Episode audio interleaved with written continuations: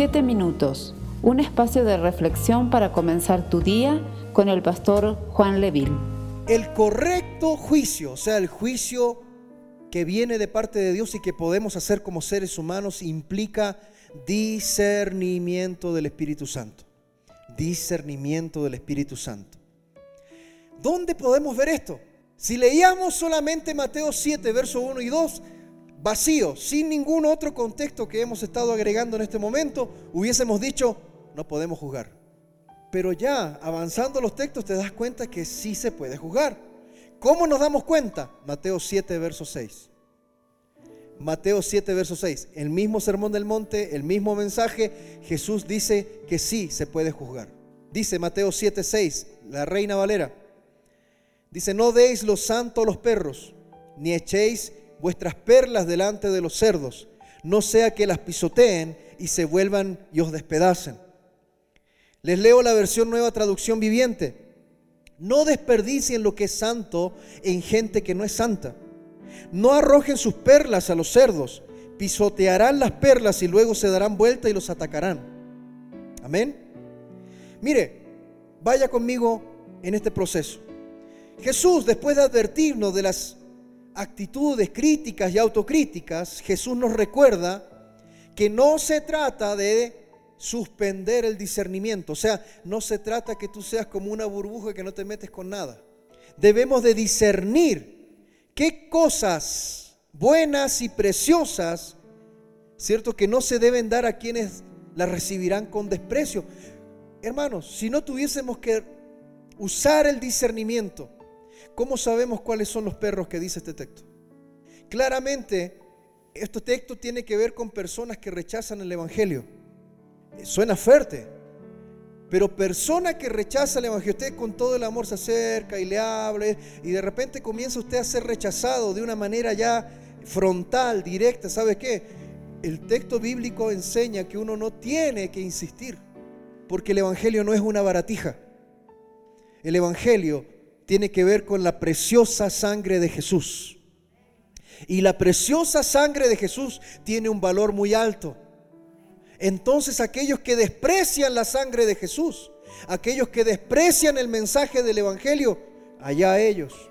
Pero nosotros no deberíamos desperdiciar nuestro tiempo eh, de una manera insistente en aquellos que ya se les ha hablado, se les ha compartido, pero no quieren realmente aceptar. Mis hermanos, eso no significa que no, no, tengamos amor por esas personas. Eso no significa que no oremos por esas personas. Pero si va a estar continuamente usted siendo rechazado, rechazada por causa de Cristo, mire, y usted dirá, pastor, pero eso será de Dios. el Señor no nos manda a tener amor. Vaya a Hechos capítulo 19, verso 9. Pero endureciéndose algunos y no creyendo, maldiciendo el camino delante de la multitud. Recuerde que el camino se le decía al Evangelio en el libro de los Hechos. Cada vez que usted encuentra el camino con C mayúscula, era el Evangelio. Dice, endureciéndose algunos y no creyendo, maldiciendo el camino delante de la multitud. Mire lo que pasa acá. Se apartó Pablo de ellos y separó a los discípulos, discutiendo cada día en la escuela de uno llamado tirano. ¿El Evangelio tiene que ser predicado a toda criatura? Sí. Pero acá la, Biblia nos muestra que los judíos se fueron endurecidos y maldijeron el camino del Señor y la decisión de los apóstoles ese día fue no predicarles más. Ahora le pregunto, ¿ellos levantaron juicio? Sí. ¿Qué juicio? Tomaron una decisión. Amén. Tomaron una decisión. Pero no hicieron ningún escándalo, no hicieron ninguna discusión. Simplemente se retiraron. Amén. Mis hermanos, ¿cómo podemos entonces nosotros, si no tuviésemos el permiso de Dios para levantar juicio, cómo pudiésemos discernir entre los perros, los cerdos, que dice este texto bíblico, si no es ejerciendo el discernimiento y el juicio que viene de parte del Espíritu Santo? Incluso Mateo, el mismo, seguimos leyendo el mismo capítulo. En Mateo 7:15 dice, ten cuidado de los falsos profetas que vienen disfrazados de ovejas inofensivas, pero en realidad son lobos feroces. ¿Cómo usted discierne, si usted no levantase juicio, cómo usted discierne un falso profeta de un profeta correcto? Entonces, ¿dice el texto bíblico que nosotros no tenemos que levantar juicio? No. ¿Hay un juicio de Dios? Sí.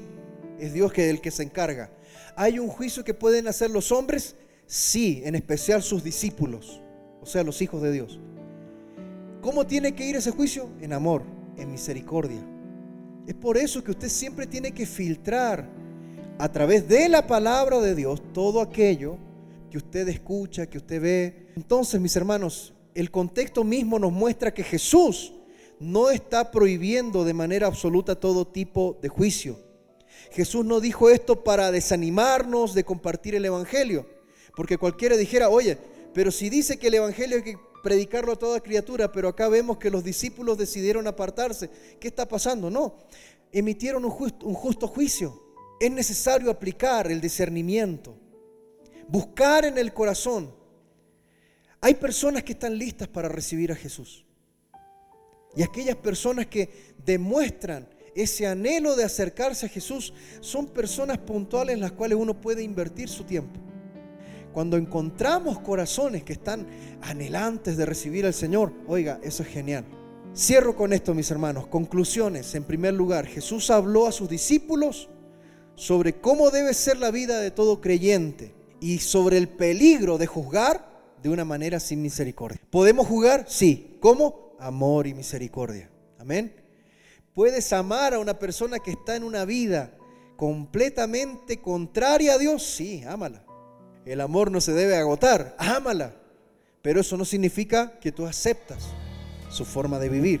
Debemos tener mucho cuidado de no caer en esa forma poco cristiana de juzgar a los demás. Sin embargo, eso no significa que tenemos que dejar de usar nuestro juicio y nuestro discernimiento. Esperamos ser de bendición para tu vida. Comparte este mensaje con familiares y amigos. Que Dios te bendiga.